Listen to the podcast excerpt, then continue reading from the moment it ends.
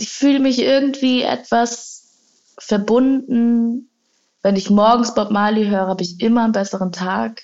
Weshalb ich mich jetzt auch in letzter Zeit oft gefragt habe, warum höre ich das nicht jeden Morgen? Vielleicht wäre dann aber auch die Magie weg, ich weiß es nicht.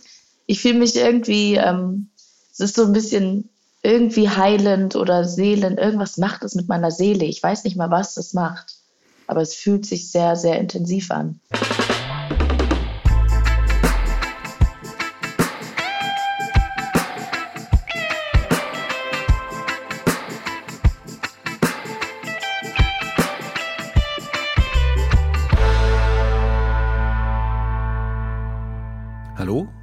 Herzlich willkommen zurück zu Der Soundtrack meines Lebens und unserem Special zum Kinofilm Bob Marley One Love, der am 15. Februar startet. Unser Host Helmut Phillips spricht in diesen Folgen mit seinen Gästen über das musikalische und gesellschaftliche Erbe von Bob Marley.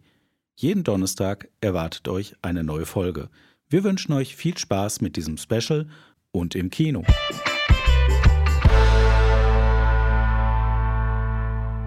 In der letzten Ausgabe unseres Specials zum neuen Bob Marley-Film spreche ich heute mit Aminata Belli. Sie lebt in Berlin, ist 32 Jahre alt, Fernsehmoderatorin und Reporterin. Mein Name ist Helmut Phillips und ich begrüße die zweite Frau in unserer Runde, meine Gästin Aminata. Hallo, vielen Dank. Ich freue mich sehr. Ja, ich freue mich auch sehr. Ich äh, möchte ein paar biografische Fakten eben noch sagen. Du bist äh, in vielen TV-Formaten äh, involviert gewesen, von MTV bis zur Wahlberichtsvorerstattung für Erstwähler. Man kann das gar nicht alles aufzählen. Du warst Special Guest in der Sonderausgabe der 500. Folge des Kölner Treffs, hast eine eigene Talkshow mit dem tollen Titel Deep und Deutlich und wurdest als eine der einflussreichsten Personen unter 30 ausgezeichnet und du hast einen Förderpreis des Deutschen Fernsehpreises bekommen. Und jetzt kommt das Entscheidende. Du hast, wenn ich richtig informiert bin, die Filmpremiere von One Love in Berlin moderiert. Stimmt das? Das stimmt, genau. Und wie war das? Erzähl mal, wie waren die Eindrücke von der Premiere? Also die Premiere war wirklich sehr, sehr schön, weil es sich eigentlich angefühlt hat wie ein wie eine Veranstaltung unter Freunden, hatte ich schon fast das Gefühl, obwohl ich ja nicht alle Leute kannte. Aber es war ein sehr ein gemeinschaftlicher Ort oder ein gemeinschaftliches Gefühl dort, was natürlich der Film und die Musik auch ausgemacht hat. Es gab dort ähm, die Überraschung, dass der Künstler Patrice, Patrice war ja auch schon im Podcast, ja, ne? Genau, der hat den Opener mit mir gemacht, genau. Genau. Der, und der Patrice hat auch gesungen und das war natürlich der beste, super schönste Start für diese Premiere. Und ähm, es war eine sehr, ja, es war einfach sehr schön und hat Spaß gemacht. Also ich habe so den Eindruck äh, von den Bildern, was ich so gesehen habe, äh, gewonnen, dass es in Berlin eher so ein feierliches Event war, was ich vor allen Dingen auch daran festmache, dass Barney Miller, dieses Urgestein der Berliner Reggae-DJs, im schwarzen ja. Anzug aufgelegt hat. Das, ich kenne den ja. schon seit 100 Jahren. Der hat noch nicht einmal einen schwarzen Anzug angehabt, wenn er Platten aufgelegt hat. Äh, und ich war in Köln bei der Premiere und in Köln war es eher wie so ein Szenetreff.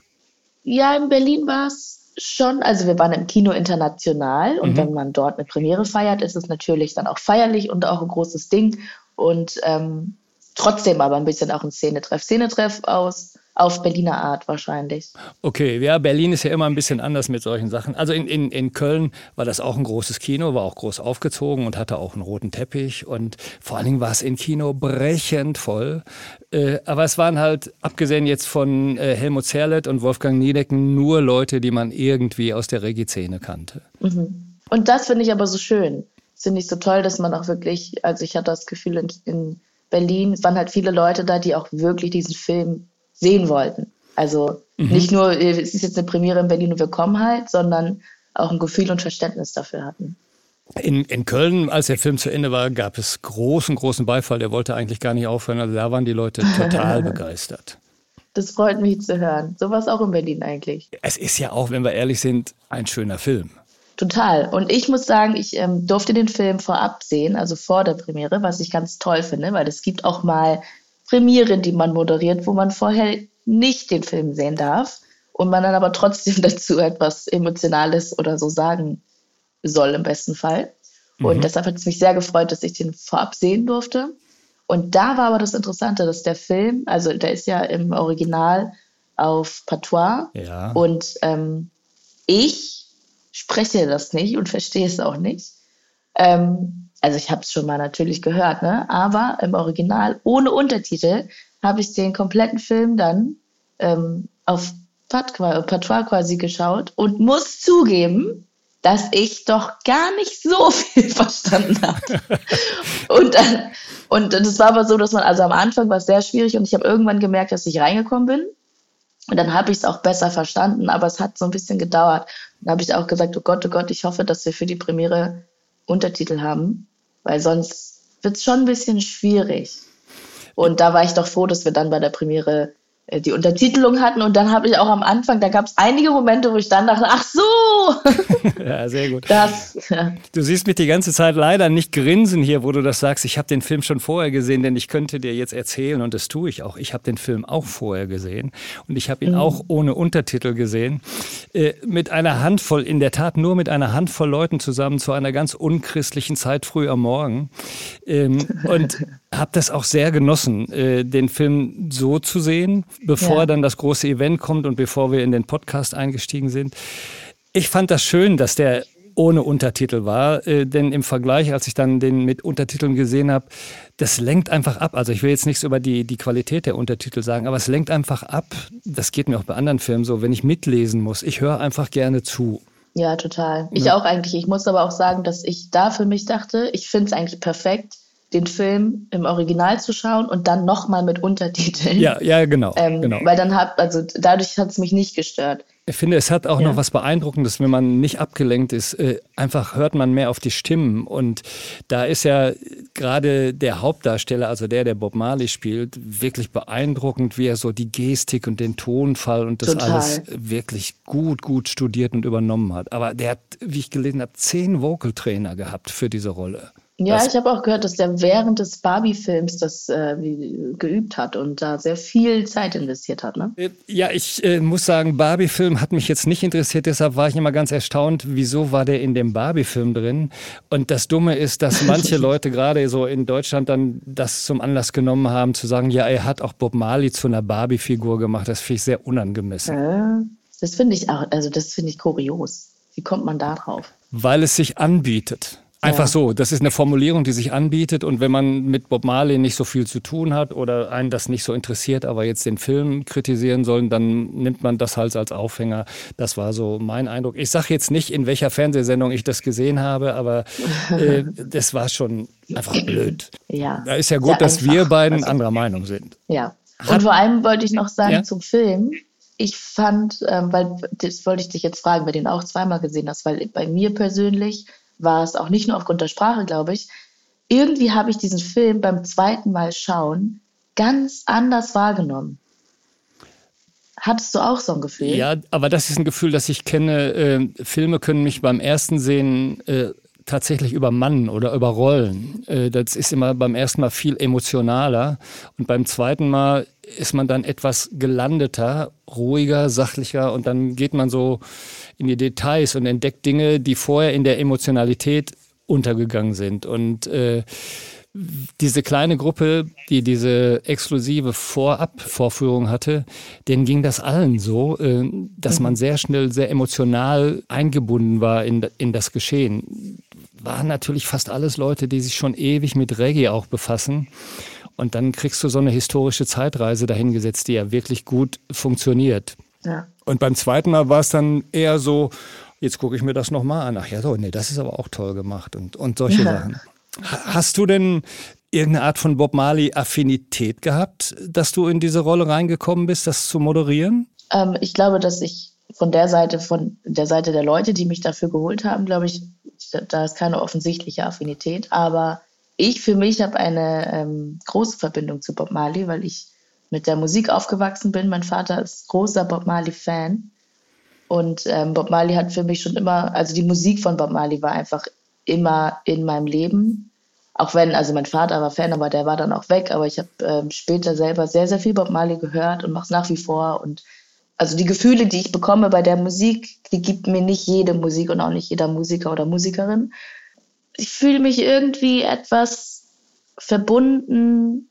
Wenn ich morgens Bob Marley höre, habe ich immer einen besseren Tag. Weshalb ich mich jetzt auch in letzter Zeit oft gefragt habe, warum höre ich das nicht jeden Morgen? Vielleicht wäre dann aber auch die Magie weg, ich weiß es nicht. Ich fühle mich irgendwie, ähm, es ist so ein bisschen irgendwie heilend oder seelend. Irgendwas macht es mit meiner Seele. Ich weiß nicht mal, was das macht. Aber es fühlt sich sehr, sehr intensiv an. Und ich habe auch, ich habe sogar einen Teil von, von äh, Three Little Birds mir tätowiert. So. Also ich bin so echt so, Nicht irgendwie schlecht. gibt mir das ein bisschen Beruhigung und Halt, Freude. Also kommt natürlich darauf an, was man hört, aber ich werde sofort glücklich und fröhlich und emotional Zu, zu, bei der Musik. Bei Three Little Birds gibt es irgendwie eine, eine sehr schöne Anekdote. Bob Marley kannte auch sehr gut David Roddigan. Ein, das ist ein großer, international bekannter Reggae- und Radio-DJ aus England.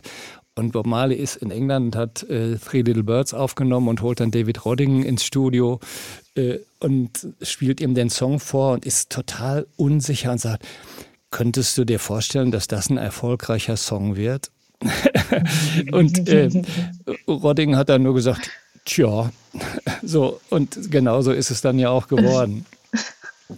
Herrlich. Ähm, ich, ich finde das auch sehr lustig, äh, dass du sagst über deinen Vater. Also ich treffe nur auf Leute, die irgendwie einen Vater, einen Bruder, einen Onkel, also einen älteren Bruder oder einen Onkel oder irgendjemand hatten, der in seinem Regal Bob Marley Platten stehen hatte oder der eben Bob Marley vorgespielt hat und dann entwickelt sich das so weiter. Es scheint also etwas zu sein, diese Musik, die über Generationen weitergegeben wird. Ich gehe mal davon aus, dass du Bob Marley lebend auch gar nicht mehr erlebt hast.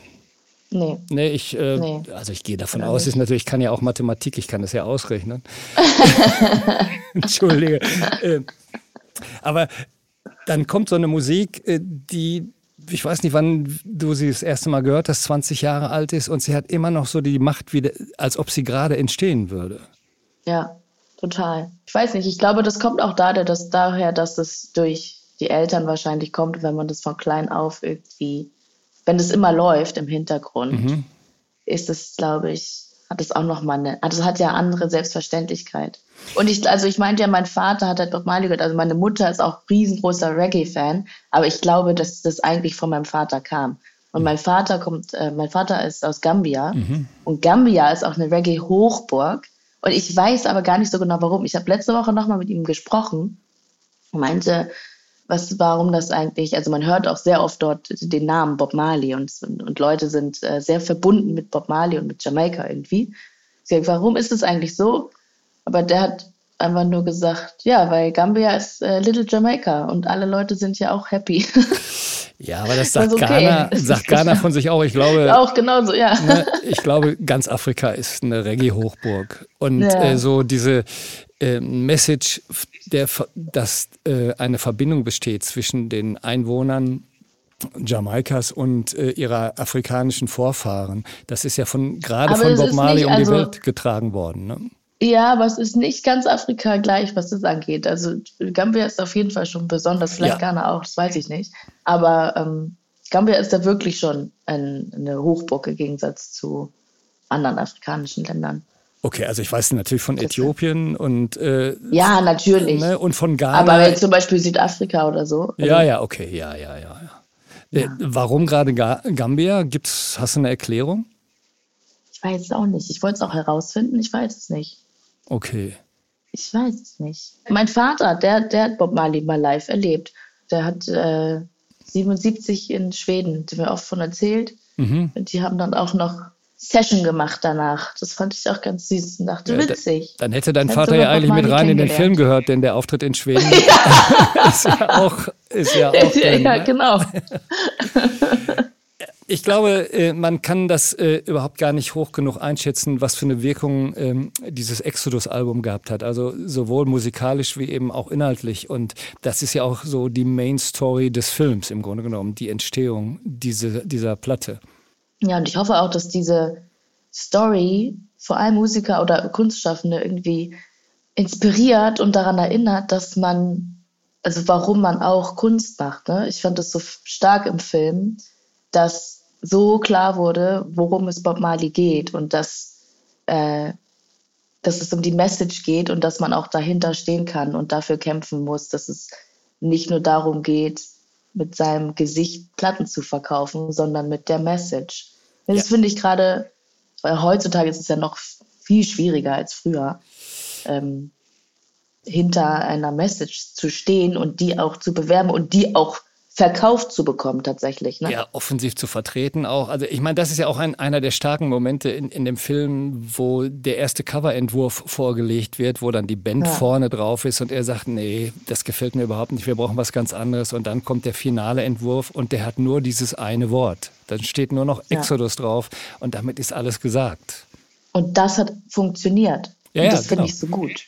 Das ist ja diese, das muss man sich erstmal trauen oder das müssen sich, du musst die Plattenfirma also diese, es geht ja so viel nur um Geld und ums Verkaufen und dann wird es nicht gemacht, obwohl es doch eigentlich darum geht und nicht ums Geld, ums Verkaufen. Aber ist das nicht ähm, eine der lustigsten Szenen, wo dieser Vertreter der Plattenfirma, also der Mann, der für Chris Blackwell da die Geschäfte machen soll, versucht zu erklären, nein, wir müssen unsere Produkte auch verkaufen und dann geht das ja. nicht und, und, und, so weiter.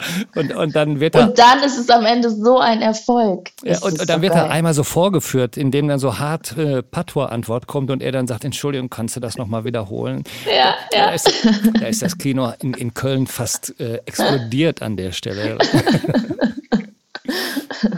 Aber dann hat sich eine Frage gleich erledigt, äh, denn ich hätte dich jetzt noch gefragt, ist es nur die Musik oder ist es der Inhalt oder ist es die Verbindung? Weil es gibt auch Leute, auch hatten wir schon im Gespräch, die die Musik äh, so stark bewerten, dass der Inhalt in den ersten Jahren überhaupt gar keine Rolle gespielt hat. Also es gibt eben auch was neben den Texten in dieser Musik. Ja, ich denke für mich auch. Also ich glaube, dass Musik neben Inhalt ja immer noch mehr bringt. Sonst wäre es ja einfach nur ein Text. Ja, ähm, aber diese Musik hat eben eine andere Wirkung. Das ist jetzt nicht so, so, so eine Headbanging-Musik oder so eine emotionale Musik, sondern da passiert irgendwas. Und das heißt ja immer, äh, dass der Rhythmus und das Tempo dieser Musik immer was mit mhm. dem Heartbeat zu tun hat. Deshalb wird ja auch immer der Heartbeat des Reggaes beschworen. Und da ist irgendwas mhm. dran. Es hat eine leichte Verständlichkeit. Es ist ja harmonisch, äh, harmonietechnisch eine ganz einfach gestrickte Musik. Das meine ich nicht abwertend, aber da passiert ja jetzt nicht viel, was dich so äh, stresst beim Hören. Und dann mhm. hast du diesen Flow, der die ganze Zeit auch läuft. Es gibt keine krassen Breaks und so weiter. Das heißt, bist du einmal drin, dann fällst du auch nicht raus, es sei denn, du ja. verlässt eben den Raum. Das hast du so schön beschrieben gerade, so wie du das gerade beschrieben hast, so, so fühl, das ist ja dieses magische Gefühl, was ich am Anfang nicht beschreiben konnte, dass ich mich dann einfach leicht und gut fühle. Ich glaube, das ist wahrscheinlich, regt es das im Körper an. Ich glaube das auch. Also ich, gibt, es gibt ja ganz viele Vorbehalte. Reggae ist immer dasselbe. Und diese Kritik ist im Grunde genommen das Geheimnis. Es ist natürlich nicht immer dasselbe, aber das, was immer gleich ist, das hat eben diese Sogkraft.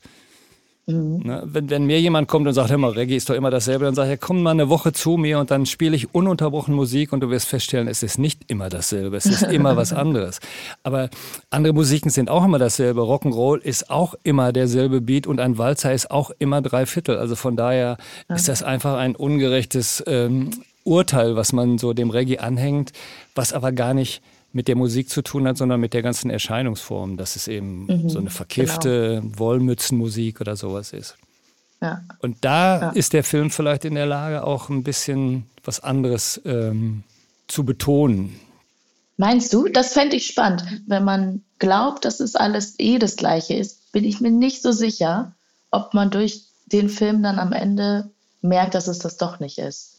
Naja, der Film zeigt ja schon auch, dass die musikalische äh, Seite gar nicht immer dasselbe ist. Wenn sie den, neuen Gitarristen kriegen, der ihnen dann erstmal so, so äh, Fingertappings und solche Sachen vorführt und, und die dann alle sitzen, boah, was hat er denn so drauf? Ja. Und äh, wie äh, Bob Marley dann auch versucht, äh, einen anderen Beat, ein anderes Feeling, also anderes Feeling, der Beat bleibt immer noch derselbe, in die Musik reinzubringen, damit sie eben noch mehr Kraft ausstrahlt wo er mit ja, dem Drama ja sagt, das, du musst es anders spielen. Und er spielt denselben Beat, nur in einem anderen Tempo und schon hat er es. Ja. ja. Aber äh, was ja erstaunlich ist, ähm, keiner hat das ja so richtig einschätzen können, wie dieser Film denn angenommen wird. Und wenn man sich jetzt diese ersten Zahlen und, und, und Bilanzen anguckt, äh, die, die ersten Tage der, nach der Premiere haben schon ausgereicht, dass der Bob Marley-Film gleichzieht mit Bohemian Rhapsody. Wow. In Deutschland? Na, weltweit.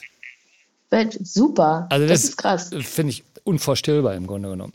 Das ist ja auch eine Überraschung eigentlich. Ne? Also ich habe äh, jetzt vor ein paar Tagen gesehen, der, der Überraschungserfolg in den USA ist jetzt auf Platz 1. Genau. Da habe ich mich so gefreut, weil ich wirklich, ähm, also ich glaube an den Film und so, ne? Aber ich war mir nicht so ganz sicher, ob's, ob's auf Platz, ob der Film auf Platz 1 kommen würde. Deshalb habe ich mich doch sehr gefreut. Das hat viele Leute haben das nicht gewusst. Ne? Also ich glaube an das Thema, ich glaube an die Person, aber man wusste ja nicht, ob der Film gut ist und ob der Film auch angenommen wird. Und äh, der Ja. Film ist sehr gut, aber zu einer sehr ungünstigen Zeit veröffentlicht, was so die Oscarverleihung angeht, weil der Film hätte durchaus auch Potenzial an verschiedenen Stellen äh, ausgezeichnet äh, werden zu können.